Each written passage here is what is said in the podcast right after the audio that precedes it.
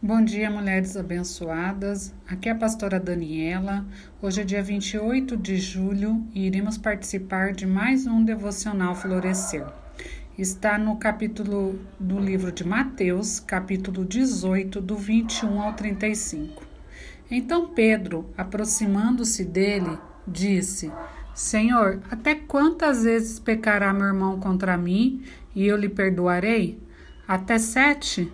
Jesus lhe disse: Não te digo que até sete, mas até setenta vezes sete. Os rabinos haviam chegado à conclusão de que uma pessoa deveria ser perdoada três vezes por um pecado reincidente, mas não uma quarta vez. Os intérpretes discutiam sobre a quantidade de vezes que Jesus exigia que perdoasse seu irmão.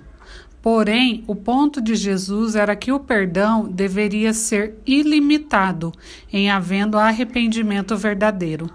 Nas parábolas judaicas, um rei simboliza Deus e acertar contas representa o julgamento divino.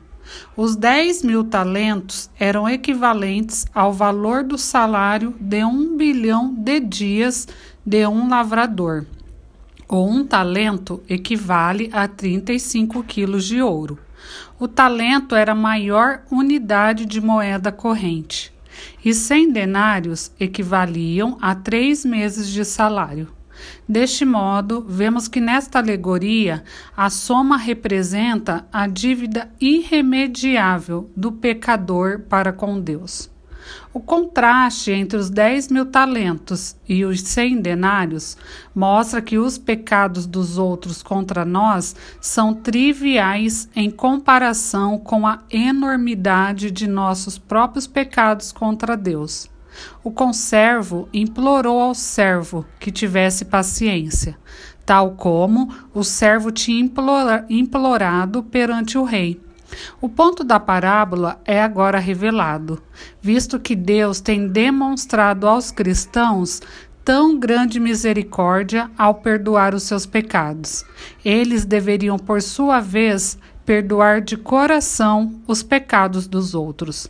Devemos perdoar nosso irmão na mesma medida em que fomos perdoados por Deus, porque fomos perdoados de uma dívida impagável o perdão não é merecimento, é graça.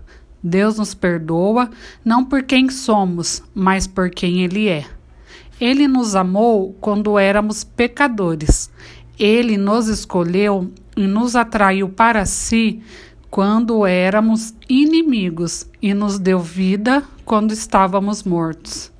O perdão de Deus é completo, é total. Ele lança nossos pecados das profundezas do mar. Está em Miqueias 7:19.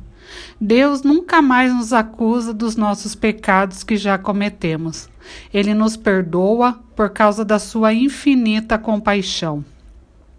Esse é o perdão que devemos oferecer, o perdão que recebemos de Deus. Os perdoados devem perdoar. As pessoas que são perdoadas e não perdoam é uma evidência de um coração duro, de falta de gratidão, profunda tristeza e aprisionamento de pessoas. E o mais importante, não entendeu o sentido do verdadeiro perdão que vem de Deus. Portanto, minhas amadas, estejamos dispostas a pedir perdão a Deus por nossos pecados e a liberar perdão para os nossos opressores. Que nós tenhamos uma manhã abençoada no nome de Jesus.